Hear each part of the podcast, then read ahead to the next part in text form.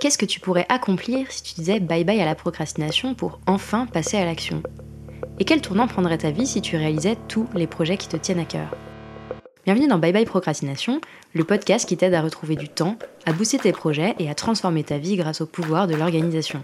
Je suis Claire, coach en organisation et en gestion du temps. Dans ce podcast, je parle de motivation, de productivité, d'efficacité, de priorité, et je partage les meilleures astuces et méthodes d'organisation. Alors si tu cherches comment t'organiser pour enfin avancer et réussir à concrétiser tout ce que tu entreprends, tu es au bon endroit. Être organisé et productif, ça ne dépend pas que de toi. Enfin, sauf si tu travailles vraiment en solo dans une grotte. Mais si tu travailles en équipe, et quel que soit ton poste, du stagiaire au chef d'entreprise, ton organisation et ta productivité sont forcément, à un moment ou à un autre, liés à l'organisation et à la productivité de ton équipe. Mais alors, comment est-ce qu'on reconnaît une équipe organisée et efficace? Quel est le rôle du manager ou du chef d'entreprise dans l'organisation de son équipe? Et quels sont les outils et les habitudes indispensables à mettre en place dans une équipe pour travailler sereinement et atteindre ses objectifs? Toutes ces questions, je les ai posées à Elodie Bonance, experte en management bienveillant. Que ce soit dans son podcast Feedback ou dans ses formations, Elodie a une passion, celle de transmettre les clés d'un management plus doux et de permettre aux femmes managers de trouver leur place. Dans cet épisode de podcast, on a donc parlé d'organisation d'équipe. Et on a été un petit peu bavarde, mais c'était pour la bonne cause. Avec Elodie, on a parlé des signes à regarder pour savoir si une équipe est organisée ou non, des piliers indispensables à mettre en place pour une organisation d'équipe qui fonctionne, et on a utilisé des métaphores plus ou moins périlleuses pour t'aider à faire passer l'organisation de ton équipe au niveau supérieur.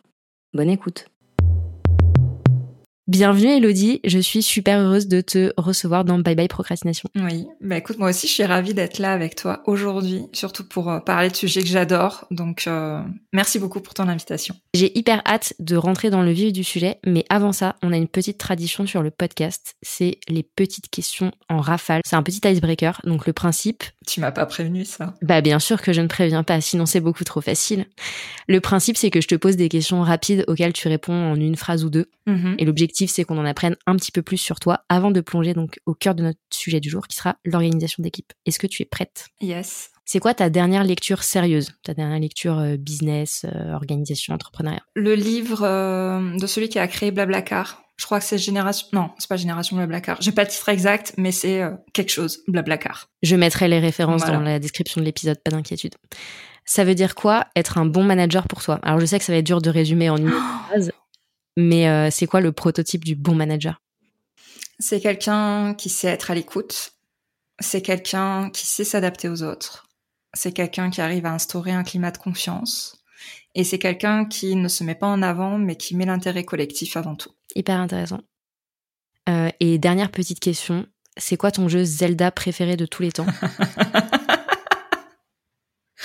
Alors, je vais pas dire le dernier qui est sorti, euh, je vais plutôt dire euh, Zelda Breath of the Wild, euh, qui est celui qui est sorti juste avant, parce que quand il, quand je l'ai commencé, j'ai vraiment pris une claque dans la gueule. euh, j'ai passé, euh, je crois, 180 heures. Voilà. Donc je dirais euh, Zelda Breath of the Wild. Parce que en dehors de euh, sa passion pour le management et, et, et l'entrepreneuriat, Elodie est aussi une grande fan de Zelda, passion qu'elle partage avec la personne qui partage moi ma vie. Voilà. Donc, on a pu parler de Zelda de temps en temps.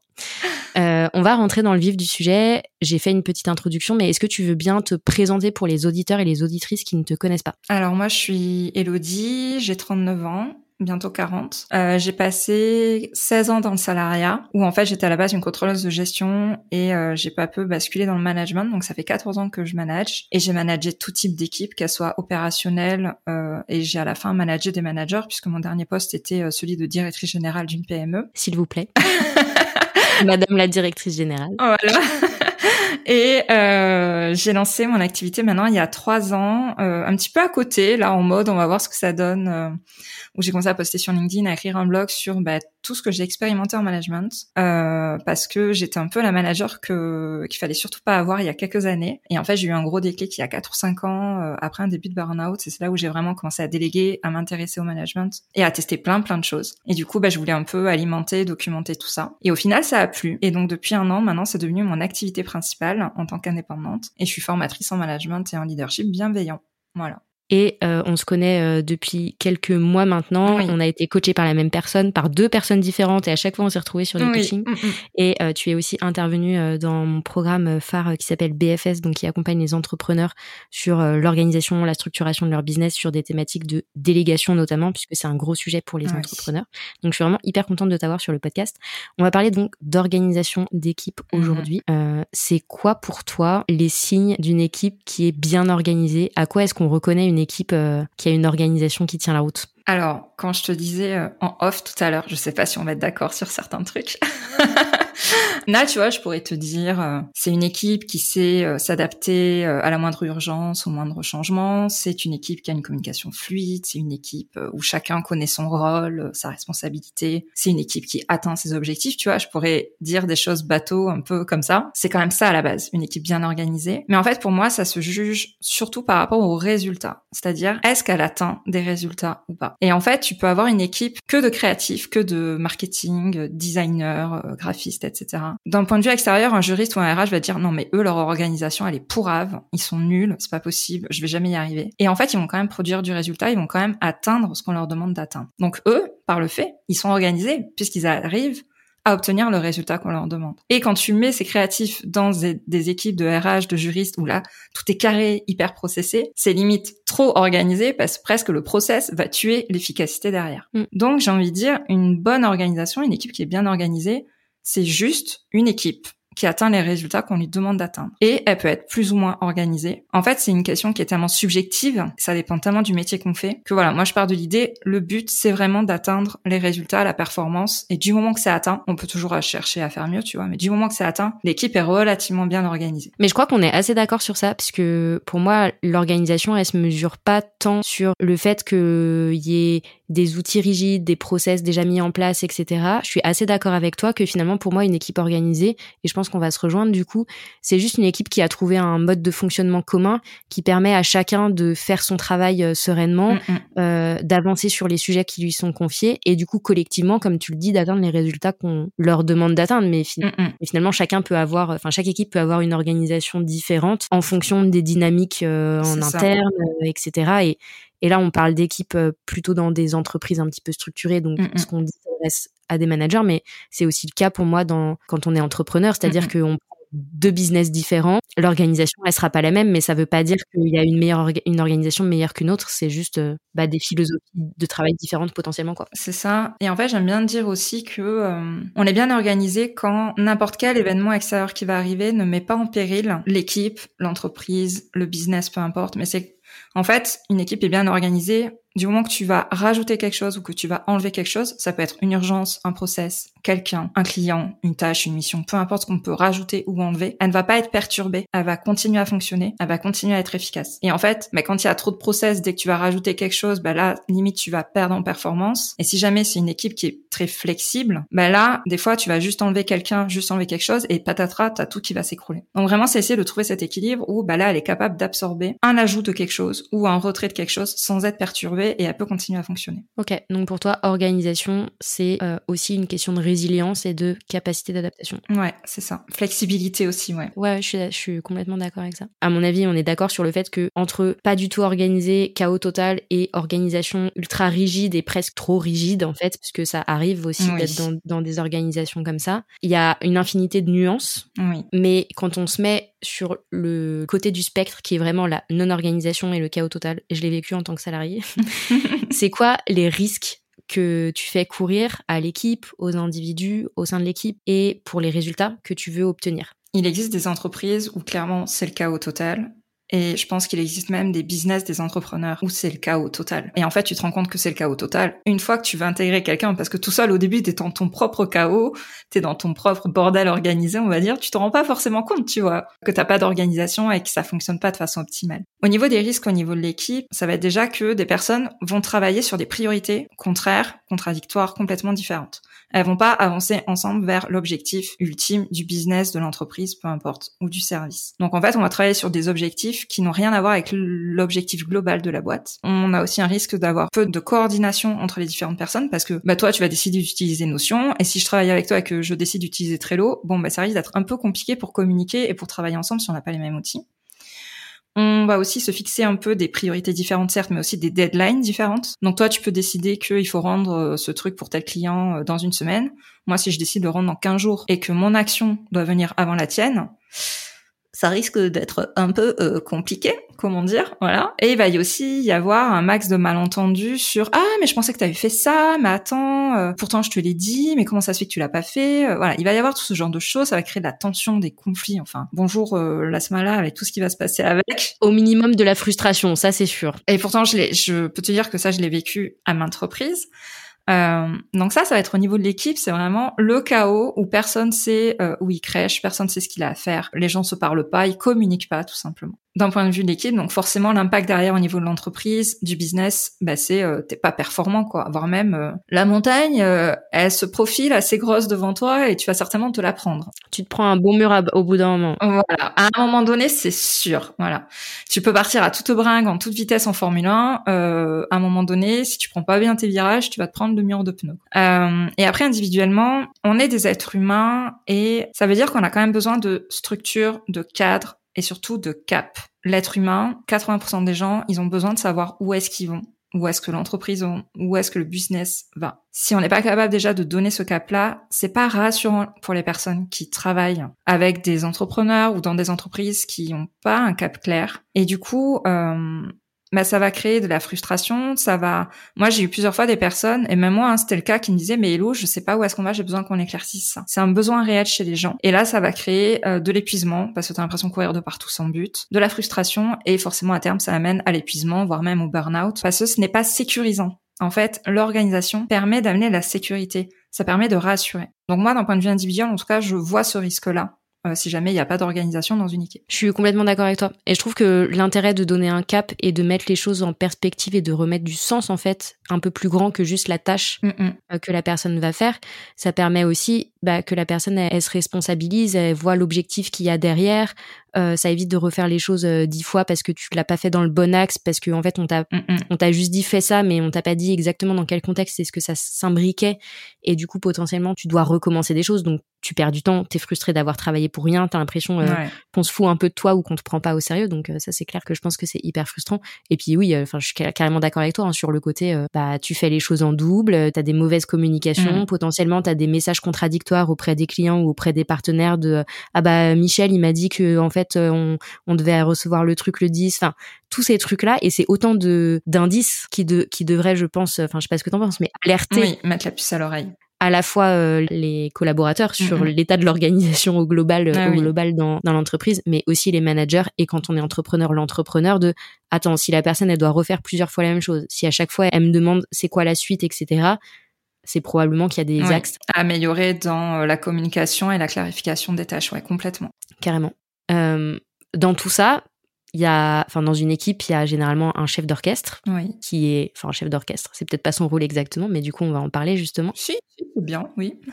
le manager ou la manager, mm. ou dans une, dans un business, l'entrepreneur, le chef d'entreprise, la chef d'entreprise. Mm-hmm. C'est quoi le rôle de ce chef d'orchestre justement dans l'organisation de l'équipe? Moi, j'aime bien ton image de chef d'orchestre parce que c'est un petit peu ça quand même, hein, le rôle quand on manage, quand on est entrepreneur et qu'on commence à travailler avec une équipe derrière. Déjà, mais, comme on l'a dit tout à l'heure, il donne le cadre, il fixe des limites, il donne les règles de fonctionnement. Là, il peut y avoir quand même plusieurs pistes possibles. C'est son rôle, mais ça veut pas forcément dire qu'il doit le faire seul. Ça va dépendre en fait du degré de maturité de l'équipe. Si on a des personnes vraiment débutantes dans leur métier qui sont pas experts de leur domaine, là, ça va être plus à l'entrepreneur ou au manager de dire, bah, le cadre, c'est celui-là, euh, je veux qu'on fonctionne de cette façon, on va utiliser tels outils et tout. Si par contre, t'es entouré de personnes expertes de leur métier et que là, t'es vraiment dans le rôle de chef d'orchestre, ça ne sert à rien d'être directif et d'être limite trop autoritaire ou euh, d'imposer tes choix. Là, l'idée, ça va être plus d'aller dans le participatif et de vraiment récolter les avis des personnes et de prendre des décisions collectives.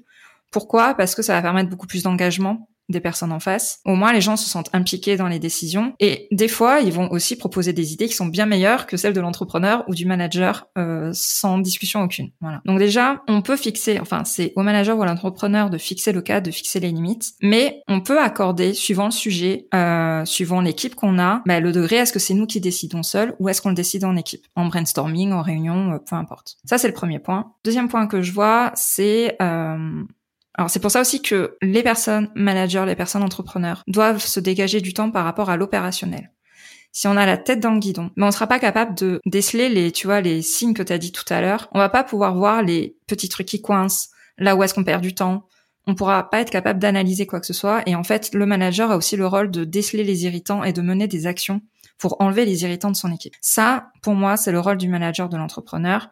Et dans l'organisation, les irritants, ils sont partout. Genre, euh, ce logiciel-là, on perd du temps en faisant quatre clics, alors que si on fait une automatisation, on peut en faire qu'un. Je te dis n'importe quoi, ça peut être aussi dans des services, euh, des process qui sont pas clairs, de la perte d'informations entre la transmission de mails. Et en fait, le manager doit avoir le recul nécessaire pour analyser ça, pour s'en rendre compte et pour chercher des solutions derrière. Et là, ça rejoint le troisième point pour moi, c'est que le manager entrepreneur doit être animateur et force de proposition, voire même chercher des idées innovantes pour améliorer l'organisation de son équipe. Et là, l'idée, c'est vraiment de trouver, pareil, soit solo, soit en collectif. Ça va être selon les situations, selon son envie, selon le besoin, suivant euh, ce qu'on a à faire. C'est vraiment avoir ce pas de côté et être capable de réfléchir à comment est-ce que je peux améliorer les choses, comment est-ce que je peux rendre l'organisation plus efficiente, comment je peux aller chercher encore plus de performance. La mission d'un manager, c'est de maximiser la performance en minimisant les ressources. C'est-à-dire que tu dois chercher un max de chiffre d'affaires, un max de rentabilité avec le moins de charges. Quand on soit entrepreneur, c'est de toute façon la base d'un business. Et si on est manager, c'est clairement ce qu'attend la direction de son manager. Peu importe la situation, peu importe le rôle qu'on a, c'est ça notre mission. Et donc, bah, c'est à nous de prendre ce pas de côté et de réfléchir, voilà.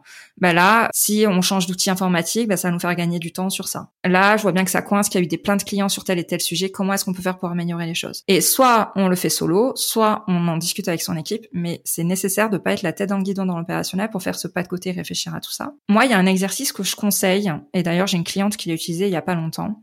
C'est ce que j'appelle l'exercice de l'étoile de mer. Quand on voit qu'en fait qu'il y a vraiment un process, une problématique qui revient souvent, donc elle c'était euh, tu vois, ils avaient une réunion tous les mois pour présenter les KPI de la boîte. Et elle voyait que la réunion, bah, il n'y avait pas beaucoup euh, de participation. Euh, voilà, c'était vraiment le truc. tout le monde avait l'air de souffler dans son coin, de pas avoir envie d'y aller. Bah, elle a réuni son équipe et en fait, ils ont fait l'étoile de mer, c'est-à-dire qu'est-ce qu'on garde, qu'est-ce qu'on modifie, qu'est-ce qu'on arrête? Et ben là, ils ont pris la décision collectivement de dire bon ben les KPI, on les transfère par email. Par contre, on transforme la réunion mensuelle en réunion trimestrielle. Et là, on va par contre attaquer des sujets de fond, pas les KPI, mais des sujets de fond pour améliorer certaines choses, etc. Et là, on voit ben, que ma cliente, qui était la manager, qui est directrice générale, elle a eu le temps d'animer la réunion sur ce sujet-là parce qu'elle a vu qu'il y avait des choses qui coinçaient et qu'elle faisait perdre du temps à son équipe, tu vois. Donc cet exercice de l'étoile de mer, je le trouve hyper intéressant à faire solo mais aussi à faire avec son équipe quand on voit qu'il y a vraiment euh, un point, un process, une problématique qui se présente régulièrement. C'est marrant que tu appelles ça l'exercice d'étoile de mer. Je connaissais ce, ces trois, euh, enfin moi j'appelle ça keep, drop, improve, donc en anglais puisque univers de la startup tu connais, donc keep les choses qu'on garde, mm, mm. Euh, drop les choses qu'on laisse tomber et improve les choses qu'on veut qu'on veut améliorer. Mais c'est une approche finalement assez simple et en même temps ultra efficace pour, comme tu dis, prendre un élément qui est un irritant, un caillou dans la chaussure qui revient régulièrement et regarder, ok, bah comment est-ce qu'on fait, comment est-ce qu'on fait différemment? Ouais. Selon toi, du coup, en tant que manager ou en tant qu'entrepreneur, est-ce qu'il y a des compétences un peu de base en termes d'organisation euh, Là, je parle vraiment d'organisation pure et dure, tu vois, gestion du temps, productivité, gestion de projet, ce genre de choses. Est-ce qu'il y a des compétences qui sont incontournables pour pouvoir tenir ce rôle de chef d'orchestre? Parce que moi, dans ma tête, tu vas me dire si je me trompe, mais mm. le rôle du manager ou de l'entrepreneur, c'est aussi de planifier l'activité de son équipe, mm-hmm. de pouvoir répartir la charge de travail, de, enfin, tu vois ce que je veux dire, c'est-à-dire de prioriser. Ouais, de, enfin, de, planifier, de prioriser, de, de tout ça. Et du coup, quand on a ce rôle-là, alors peut-être que c'est pas ça le rôle du manager, mais tu vas me le dire, quand on a ce rôle de chef d'orchestre, c'est quoi les compétences qu'on a besoin de développer? En fait, ça va dépendre vraiment des organisations euh, dans le sens société, business, etc. Ouais. Il y a des sociétés où le manager ne sert qu'à gérer des ressources. Donc là, effectivement, la notion de planification, priorisation, gestion des agendas, la charge de travail, etc., euh, vont être essentiels. Mais pour moi, c'est utiliser que 20% du potentiel du management dans ce rôle-là. Pour moi, le manager, c'est pas juste, ben, je gère des plannings, je gère mes ressources. Bien sûr. C'est censé aller au-delà. Donc là, c'est savoir détecter des talents ou des compétences un peu cachées que les gens n'arrivent pas à mettre en valeur. C'est arriver à faire des feedbacks pour que la personne s'améliore en face de soi. C'est arriver à euh, déconstruire certains conflits avant qu'ils deviennent trop importants. C'est arriver à coacher un peu ses équipes. Donc, ça va dépendre peut-être de ton degré euh, d'expérience dans ce rôle-là. Ça va dépendre aussi du rôle qu'on te donne. L'entrepreneur, lui, a limite toutes les casquettes à avoir. euh, voilà, puisqu'il est là pour prioriser dans les objectifs de la boîte euh, il fixe le cap, il fixe le plan d'action derrière, il s'assure que tout le monde le fait, et en plus, il doit coacher son équipe, tu vois. Clairement. Euh, après, tu as des managers qui n'ont pas le rôle de je fixe les objectifs et le plan d'action. Tu as des managers intermédiaires qui n'ont pas ce rôle-là. T'en as qui sont un peu plus haut dans la direction, qui eux vont pouvoir fixer le plan d'action par rapport aux objectifs de la boîte. Mais tu vois, c'est un peu... Euh, c'est au cas par cas au final. C'est un tiroir. Donc, euh, pour moi, les compétences vraiment... À... Tu peux avoir des managers qui ont juste, j'en ai croisé, hein, juste un rôle de manager coach dans leur boîte. Donc, tu vois, tout ce qui va être gestion du temps, productivité, euh, tout ça, ça va pas apparaître dans leur fiche de poste. Eux, ils vont être là pour hmm. échanger, être dans l'écoute active, communiquer, tout ce genre de choses. Et toute la partie gestion du temps, priorisation n'existe pas du tout dans leur fiche de poste. Et ça arrive de plus en plus dans des grosses structures, ce genre de manager. Donc, moi, je dis juste que pour être manager, il y a une compétence à avoir. La seule, c'est d'aimer les gens. euh, J'aime bien dire ça parce que on se retrouve avec beaucoup d'interactions on se retrouve à devoir bah, soutenir, accompagner, former, développer, prioriser. Il y a plein de choses.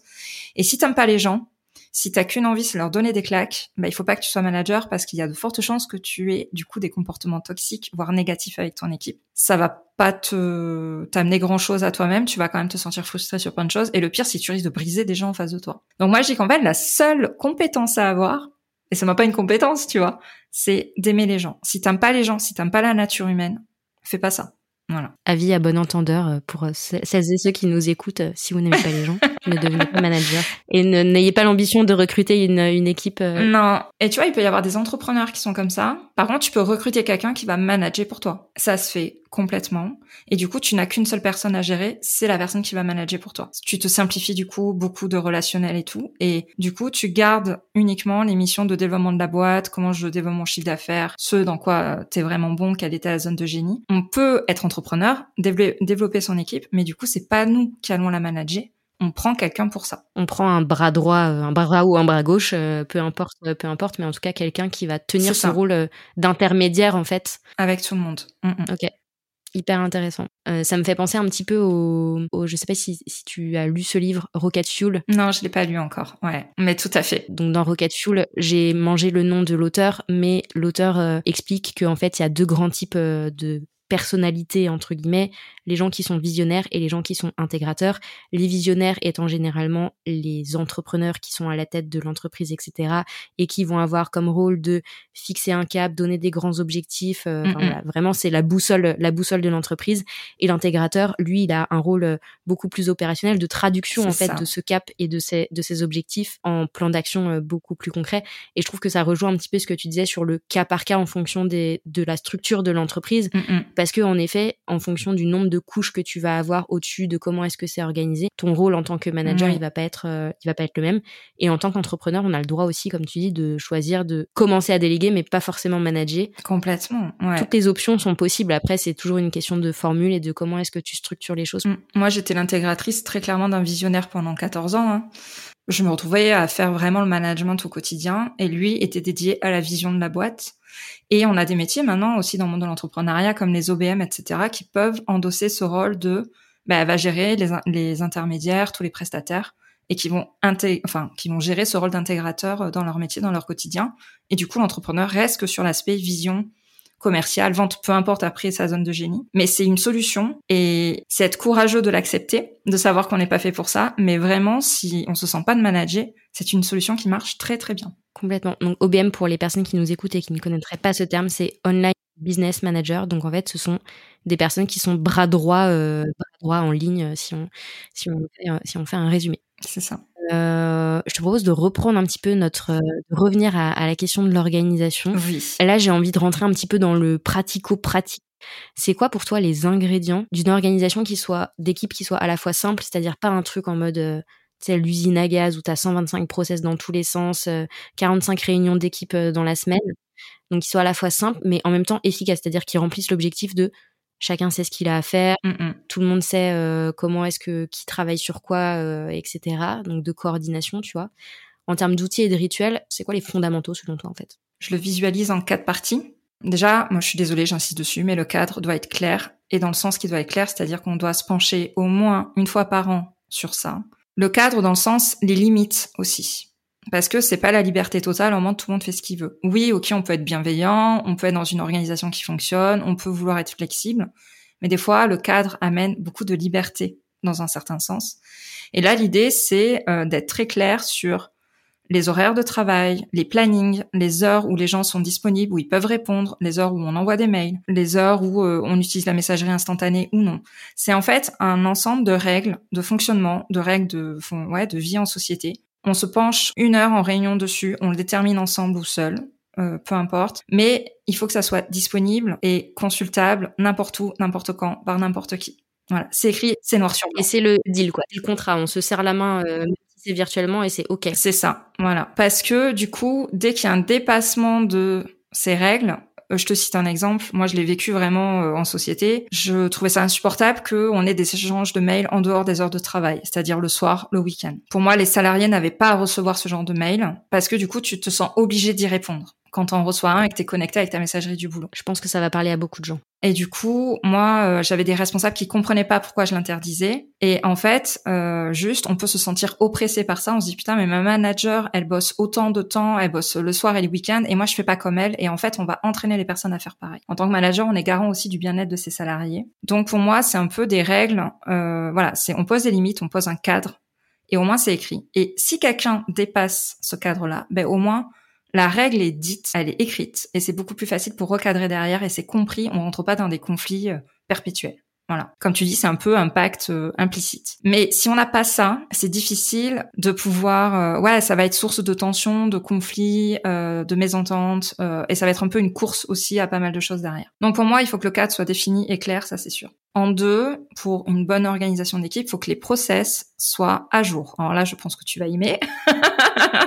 Je me connais si bien. Qu'est-ce que je mets dans les process? C'est les fiches de poste de chacun. Moi, j'ai vécu dans une boîte qui a énormément évolué en 14 ans. Euh, on a fait x2 de chiffre d'affaires, x2 en nombre de personnes, x2 de machin. Donc, le nombre de fois où on a changé les missions des personnes qui étaient dans la boîte, c'était incalculable. Et combien de fois des personnes m'ont dit, non mais là, Hello, je suis paumée, je sais plus qui fait quoi, je sais plus à qui m'adresser pour ce truc. C'est passé de Laetitia à Sandra, mais euh, enfin, Laetitia en fait, elle continue à faire les choses que Sandra ont repris. Enfin, un, un monstre, pour pas dire le mot. Donc quand il y a du flou, il y a un loup. Donc on essaye d'éviter le flou sur les responsabilités de chacun et que ce soit et ça va se renvoyer à la balle. Qui, qui porte la casquette, pourquoi et euh, et que ce soit que ce soit clair et cadré aussi de ce côté-là. C'est ça. Donc pour là les process, soit on les écrit, soit on les filme, mais euh, ils doivent être quelque part, ils doivent être accessibles, ils doivent être simples à comprendre. Déjà parce que euh, quand je dis process, c'est les fiches de poste et aussi les process des tâches de chacun. Euh, les fiches de poste parce qu'au moins c'est clair dans la répartition des responsabilités et les process c'est aussi bah, demain euh, Julie elle se pète le pied il faut qu'on puisse euh, la remplacer au pied levé là tu vois ma bras droit actuelle euh, qui travaille avec moi donc on est deux dans mon activité elle a eu un pépin de santé mais j'ai pu reprendre ses tâches sans aucun problème parce que les process étaient clairs et pourtant il y avait des choses qui avaient évolué par rapport au moment où je lui ai délégué les tâches tu vois donc ça sert aussi à ça, c'est pouvoir parer aux urgences, c'est pas juste pour embêter les gens.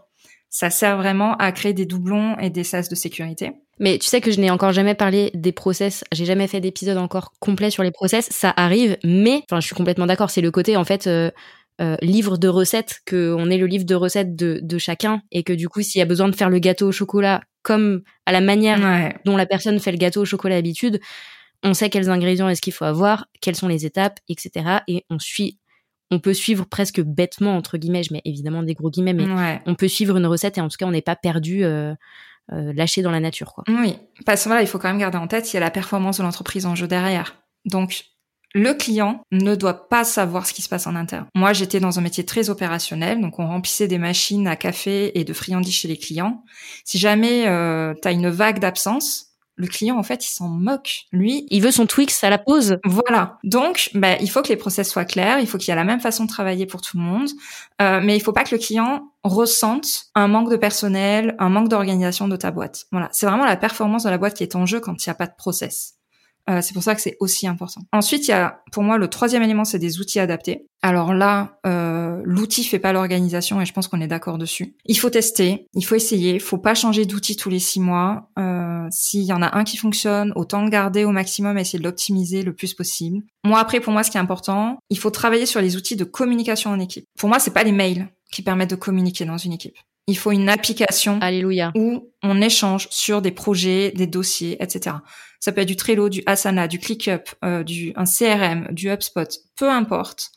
Mais la messagerie n'est pas un outil de gestion de projet et de gestion d'équipe. Voilà, ça par contre j'insiste dessus.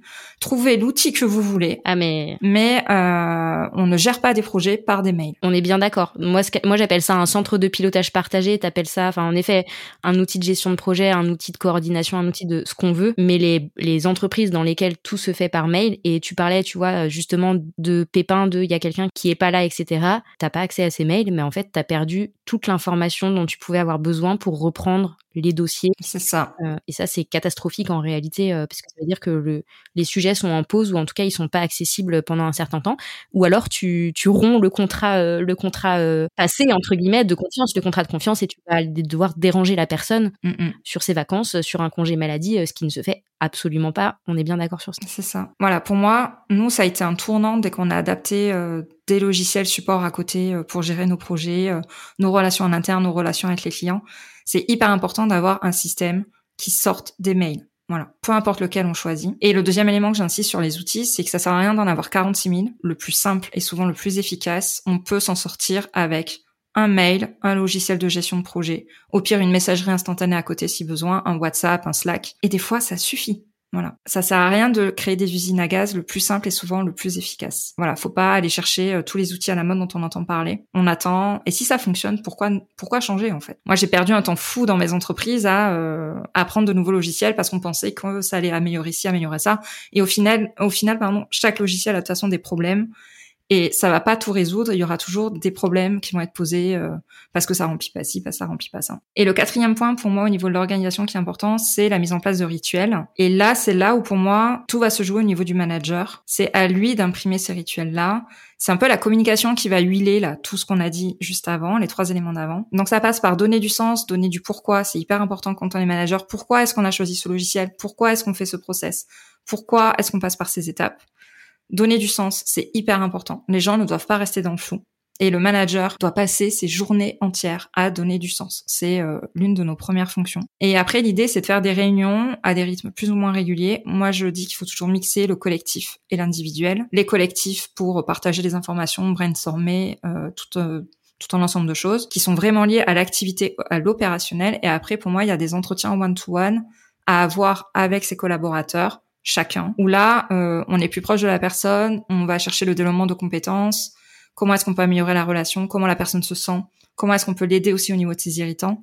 Donc pour moi, c'est vraiment le duo de ces rituels-là, collectif et individuel, qui est important. Et c'est là vraiment où on voit euh, les managers qui vont être bons ou pas. Et du coup, j'aime bien l'idée euh, de la recette que tu as dit tout à l'heure, parce qu'en fait, dans les quatre points que j'ai dit, c'est un peu ouais, c'est un peu comme si on faisait une recette de gâteau. T'as euh, le cadre, les règles, les limites. En fait, c'est la recette qu'on suit avec le grammage et tout. Il y a euh, les process, ben, c'est les étapes. Hein, on va pas les faire cuire au four alors qu'on n'a pas battu les œufs. Euh, donc c'est important d'avoir l'ordre. Les outils, ben, c'est ton four, ton fouet, la marise pour bien racler le truc au chocolat quand on a fini, parce que ça, moi, j'aime bien le faire. On sent l'experte. voilà. et euh, le rituel, en fait, c'est l'épice, le petit twist qui va faire que la recette, elle est extraordinaire. Voilà. Et que c'est ta euh, recette signature. Donc pour moi, voilà, si on doit faire un truc un peu mémotechnique, ça serait ça. Et, et je dirais même, euh, enfin. Là, je trouve que dans ton, ton image, elle est hyper bonne, mais presque on a l'impression que le rituel c'est la cerise sur le gâteau, mais non, c'est central. Et alors, alors que, alors que moi, j'avoue, j'ai, enfin, et je pense pas que ça corresponde à, à, ta vision des choses, mais moi, c'est vrai que j'ai une, une vision de, de ce duo.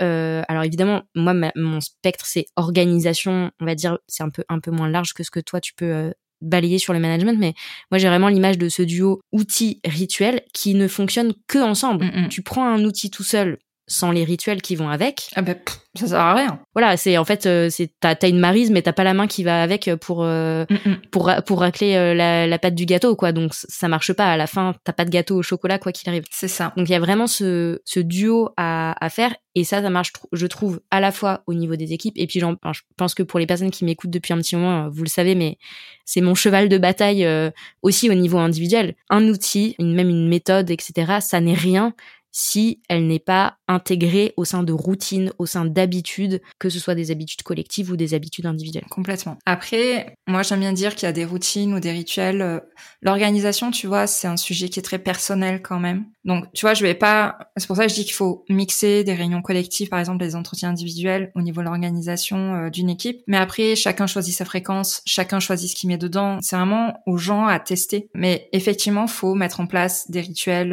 Euh, tu vois, en étant manager, je faisais pas vraiment les bilans de semaine ou les bilans de mois. J'en ai fait que depuis que je suis entrepreneur. En fait, je me dis, mais je suis passée à côté d'un truc quand j'étais manager qui est énorme. Bon, ben voilà, ça m'a pas empêché de fonctionner. Je m'en suis rendu compte un peu trop tard. Mais voilà, c'est à chacun de tester et d'adapter ce qui lui parle et de l'adapter aussi à son équipe. Mais c'est difficile de rentrer après dans beaucoup de détails parce que c'est vraiment très personnel. Non, mais au moins là, on a des ingrédients, euh, des ingrédients sur lesquels on peut, euh, on peut avancer. Et, après, en effet, c'est des questions de, de test. Tu testes, tu regardes qu'est-ce qui fonctionne, qu'est-ce qui fonctionne pas, et du coup, tu fais ton étoile de mer de qu'est-ce qu'on garde, qu'est-ce qu'on, qu'est-ce qu'on améliore, qu'est-ce qu'on enlève.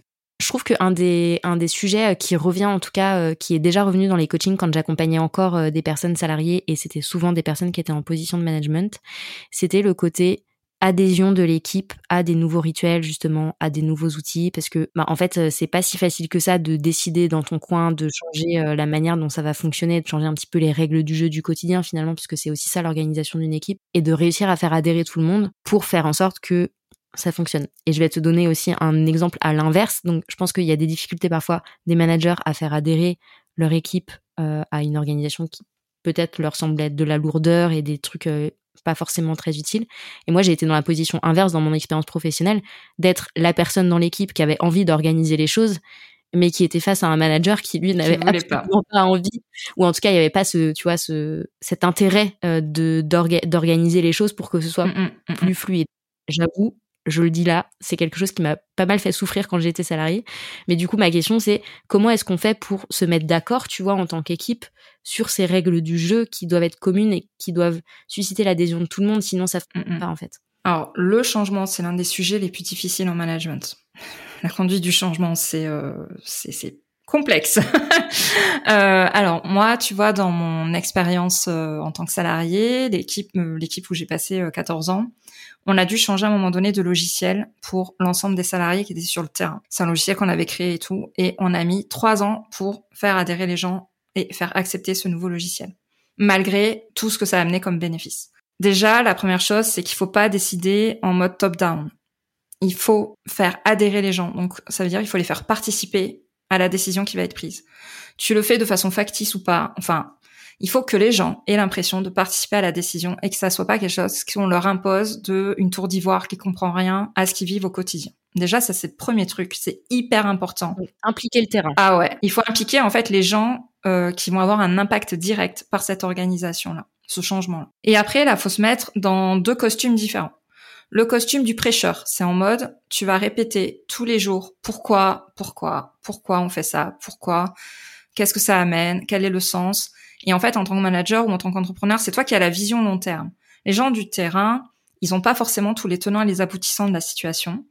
Donc c'est à toi de donner ce spectre plus large, d'élargir leur horizon et de leur expliquer tout ce qui est en jeu. Pourquoi est-ce qu'on amène ce changement-là qui peut être de logiciel, d'habitude, de fonctionnement, d'organisation, peu importe. Donc on remet en perspective systématiquement et on rabâche systématiquement. Mais c'est en fait un travail qui est saoulant parce qu'on a l'impression de répéter la même chose tout le temps. Et des fois, j'ai même 46 000 fois des personnes qui m'ont dit mais je comprends pas, je leur ai déjà dit. C'est pas grave, tu répètes. C'est comme en marketing, faut que tu répètes cette fois la même chose pour que ça soit intégré. Ben c'est pareil. Euh, tu répètes, tu répètes, tu répètes. Et du coup, le deuxième costume que tu vas endosser, c'est le costume de vendeur, de marketeur. Tu dois présenter les bénéfices du changement. Voilà. C'est donc t'imagines euh, qu'est-ce que ça va amener aux personnes concrètement dans leur quotidien? Si ça leur fait gagner 5 minutes dans leur journée, tu leur dis qu'ils vont gagner 5 minutes dans leur journée. Euh, si tu dis que ça va améliorer les relations de tel service à tel service, tu le mets en avant dans le sens, dans le pourquoi, mais quels va être en fait les bénéfices pour les personnes directement. Nous, tu vois, dans le changement logiciel qu'on avait fait, ça permettait quand même de gagner aux gars une heure par jour. Ce qui est énorme. De travail. C'est énorme. Ce qui est énorme. Et du coup, bah, ils pouvaient faire plus de machines en face pendant cette heure-là. Et eux, en fait, ils avaient une prime indexée aux, enfin, aux machines qu'ils faisaient. Donc, en gros, le but, c'est de leur dire, mais grâce à ça, tu vas gagner plus, en fait. Et ce qui était vrai. Et c'est vraiment quelque chose qu'il faut, il faut trouver les bénéfices que vont avoir les gens réellement pour eux en tant qu'individus. C'est pas juste les bénéfices pour la boîte, c'est eux en tant qu'individus de quoi, enfin, qu'est-ce qu'ils vont retirer de ce changement. En tant que marketeur et commercial, il faut aussi que tu réfléchisses aux objections que tu vas avoir. C'était mieux avant. Non, mais moi, je veux pas de changement. Enfin, tout ce que tu vas entendre. On va perdre du temps, etc. Tu te fais une heure de brainstorming. Qu'est-ce que tu vas entendre comme objection? Et quelle réponse tu vas apporter en face? Comme ça, t'es pas démuni, t'es pas en mode, euh, j'ai pas de réponse, je sais pas quoi répondre, je suis paralysée par la réponse que je dois donner parce que j'en ai pas. Je passe pour quelqu'un qui sait pas son boulot, je suis nul et tout le tralala qui va venir derrière. Donc, on prépare les objections, on prépare les réponses. Et après, faut impliquer des gens. Donc pour ça, faut les responsabiliser. Ok, t'es pas content du changement, mais qu'est-ce que toi tu peux mettre en place dès aujourd'hui dans ton quotidien pour l'intégrer? C'est pas moi qui vais te dire comment l'intégrer. C'est à toi de l'intégrer. T'es responsable, t'es un adulte. Je suis pas ta mère. Parce que des fois, il y a cette relation-là aussi qui peut s'instaurer quand on est manager. Hein. Je suis pas ta maman, t'es un adulte, t'es responsable. Qu'est-ce que tu vas C'est un choix qui est évident et important pour la boîte. T'expliques le pourquoi, t'expliques le sens. Qu'est-ce que tu vas mettre en place à partir de demain pour intégrer ce changement? Et en fait, il faut que la personne prenne ce sujet en main, qu'elle se sente responsable de ça, et que bah, elle ait une action dessus en fait, à sa hauteur, mais il faut qu'elle ait une action dessus. Et après, pour moi, l'élément, ça rejoint un peu les bénéfices euh, que j'ai présentés tout à l'heure. En fait, il faut que les gens voient un résultat dans ce changement très rapidement pour eux dans leur euh, en tant qu'individu dans leur quotidien. C'est ce que j'appelle moi les quick wins, des victoires rapides. Il faut commencer dans la mise en place de ce changement par des quick wins qui vont être visibles très rapidement par les personnes. Et du coup, tu vas avoir un espèce de groupe d'ambassadeurs qui va se former. Et nous, ça a fonctionné comme ça quand on a mis en place la deuxième version. En fait, on a pris des ambassadeurs qui étaient convaincus du programme, on leur a fait tester, ils ont vu les effets positifs. Et après, la bonne parole, en fait, a été diffusée grâce aux, ambassadeurs et pas par la direction parce qu'ils ont vu des effets réels très rapidement sur leur quotidien. Donc il faut en fait trouver les quick wins qui vont permettre d'adhérer les personnes à ce changement-là derrière. Et du coup, dès que tu vois le quick win, bah, tu félicites les efforts, tu félicites les réussites, tu les mets en avant. Ouais, bravo, j'ai vu que franchement, t'étais pas très chaud pour mettre ça en place, mais j'ai vu l'effort que t'as fait, donc on va féliciter aussi. Il faut qu'on montre qu'on est attentif aux efforts que font les gens et euh, on met en avant bah, toutes les petites réussites euh, qu'il va y avoir. Ok, donc on met aussi en valeur l'adhésion au changement et les. Pour moi, il faut passer par toutes ces étapes-là, c'est ça. Euh, J'ai une dernière petite question et, et puis je vois que l'heure tourne, évidemment. C'est un peu une fausse question parce que moi j'ai ma réponse. Mais vas-y. Est-ce qu'on peut avoir une équipe ou un business organisé et efficace sans avoir un manager ou un entrepreneur qui soit un minimum organisé Ah oui. Ok. Euh, pardon, j'ai répondu un peu vite. Euh, moi, la boîte où j'ai passé 14 ans, tu vois, on était une centaine, on est passé de 50 à 150. À la tête, c'est un vrai visionnaire qui est bordélique, qui finit pas les choses, euh, qui a certains aspects organisés mais d'autres pas du tout.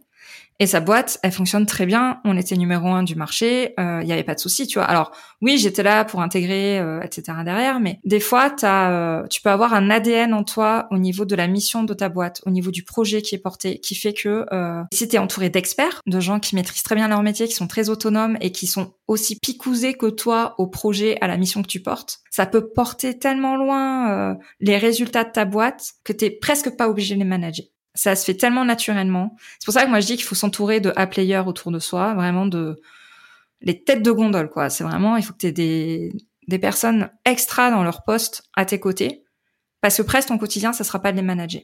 Ça va se faire très naturellement, très facilement. Donc oui, il y a des boîtes, il y a des équipes qui peuvent fonctionner sans. Moi, c'est marrant parce que en fait, en fait, je pense que je pense qu'on serait probablement d'accord, mais qu'on a une vision un peu différente de l'organisation parce que toi, du coup, tu as la vision organisation au sens vraiment très management. Ouais. J'ai une vision organisation au sens vraiment plus euh, euh, planification, euh, etc. Et du coup, j'avoue que j'ai du mal à imaginer je pense que c'est possible, tu vois, d'avoir un business florissant sans avoir euh, de base cette compétence, sans avoir cette appétence pour l'organisation. Hmm. Je pense que c'est possible. Un, en effet, si tu t'entoures de, de personnes qui vont elles être de leur côté euh, assez structurées et structurantes en fait pour ton entreprise dans leur périmètre à elles. Mais j'avoue qu'il y a quand même ce, ce truc, et c'est peut-être une croyance de ma part, je ne sais pas, je fais des aveux euh, dans cet épisode, mais il y a quand même cette croyance de t'as besoin, tu vois, quand tu quand, quand tu gères un, une entreprise, quand, mais que quand tu gères une équipe, d'avoir cette capacité d'anticiper, de prioriser, comme tu dis, tu vois, de donner un cap, quelle que soit l'échelle à, laquelle t'es. Mm, mm. Et moi, pour ça, c'est ça, enfin pour pour moi, c'est ça la base de l'organisation. Et que si t'as pas ce truc-là, soit t'as besoin de développer cette compétence et de la muscler un petit peu, soit tu prends quelqu'un à côté de toi qui va avoir ce rôle-là, mais j'ai l'impression que cet ingrédient, il est quand même euh, indispensable en réalité. Alors, je vais affiner euh, ma pensée parce qu'on se rejoint, effectivement. Ça peut fonctionner, mais pas sur le long terme. En fait, la question, c'est est-ce qu'on peut être performant? Oui, on peut l'être. Ça peut être un mois, ça peut être six mois sans organisation, ça peut être un an, ça peut être cinq ans.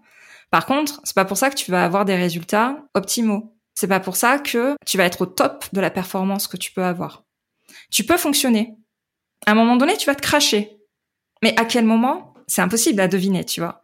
Mais du coup, tu peux durer un mois, un an, deux ans, cinq ans sans organisation. Moi, je l'ai vécu. Hein. C'est faisable. Ah bah, je, je, te, je, te, rassure, les entrepreneurs qui viennent me voir sont souvent dans cette situation de voilà. j'ai un, j'ai un business depuis un an, deux ans, parfois dix ans, et qui se rendent compte au bout d'un moment quand même de des limites en réalité de fonctionnement très organique et très artisanal mm -hmm. de tout ça et que à un moment si tu veux aller plus loin porter ta vision plus loin ou juste des fois avoir euh, un équilibre vie pro vie perso qui te convienne t'as besoin de mettre t'as besoin de mettre de l'ordre et de mettre le curseur un peu moins vers le chaos et un peu plus vers de la structure quoi c'est ça mais du coup on peut être performant sans être organisé mais pas dans la durée c'est pour ça que voilà, je me permets d'affiner. C'est pas dans la durée et euh, tu seras pas au top de la performance que tu peux avoir. Mais ça peut fonctionner jusqu'à ce que tu craches. Pour tous les pour toutes les personnes qui sont encore euh, au, au, début de leur voyage avec l'organisation, vous pouvez performer. Sachez qu'à un moment on arrive aux limites euh, aux limites de c'est ça de, de, tout ça et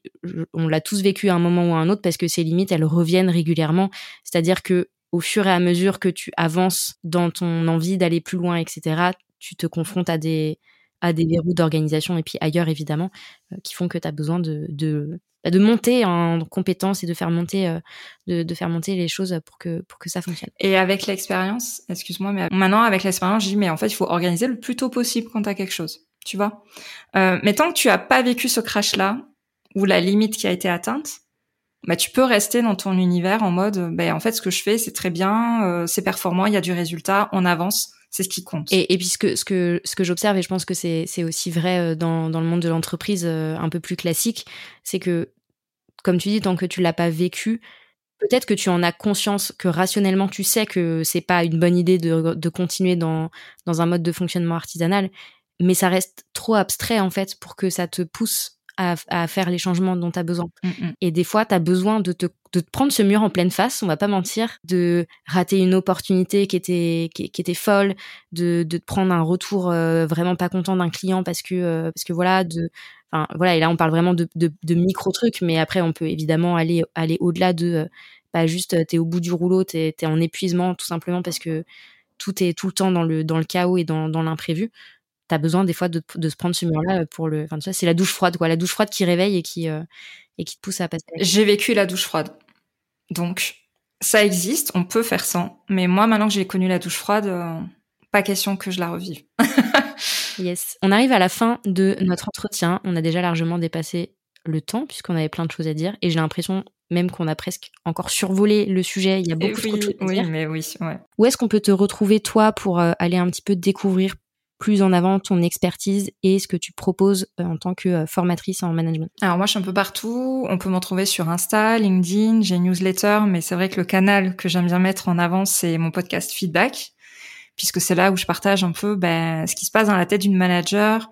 Je partage des conseils en management, en leadership, en organisation. J'ai pas mal d'invités. Et voilà, je partage des conseils sur tout ce qui peut se passer, sur le manque de légitimité, sur les doutes qu'on peut avoir, le problème à décider, tout ce genre de choses. Et en ce moment, mon actualité, c'est euh, j'organise une masterclass. Euh, Il y a deux dates qui sont prévues où bah, je vais donner tous mes conseils pour bah, transformer les doutes qu'on peut avoir en tant que manager en confiance, en marqueur de confiance pour devenir bah, une manager inspirante et épanouie. Euh, les dates, c'est le 14 et le 19 septembre. Donc, euh, j'invite toutes les personnes qui sont intéressées à devenir des meilleurs managers à venir s'inscrire. Je pense que tu auras les liens dans la description de l'épisode. Et vraiment, l'idée, c'est de partager tous mes meilleurs conseils pour manager plus sereinement et surtout bah, pour développer son leadership et pouvoir donner le cap à ses équipes comme on a vu tout à l'heure. Eh ben écoute, je mets tous ces liens là et en effet le lien vers la masterclass que tu dans la description de l'épisode pour toutes les personnes qui nous écoutent. Et euh, écoute, merci mille fois Elodie pour tous tes partages. Pour les personnes qui nous écoutent, on se retrouve très très vite pour un nouvel épisode de Bye Bye Procrastination. J'espère que tu as aimé ce nouvel épisode de Bye Bye Procrastination et que tu y auras trouvé l'inspiration et la motivation pour faire avancer tes projets un petit pas après l'autre. Si c'est le cas, je t'invite à mettre 5 étoiles sur ton application préférée, à me laisser un commentaire ou à partager cet épisode autour de toi. Et si tu veux vraiment dire bye bye à la procrastination, va vite télécharger le guide gratuit 5 étapes pour arrêter de procrastiner que tu peux trouver sur mon site internet theminimalplan.com. Je te mets le lien vers le guide gratuit dans la description. On se retrouve très très vite pour un nouvel épisode de Bye Bye Procrastination. À bientôt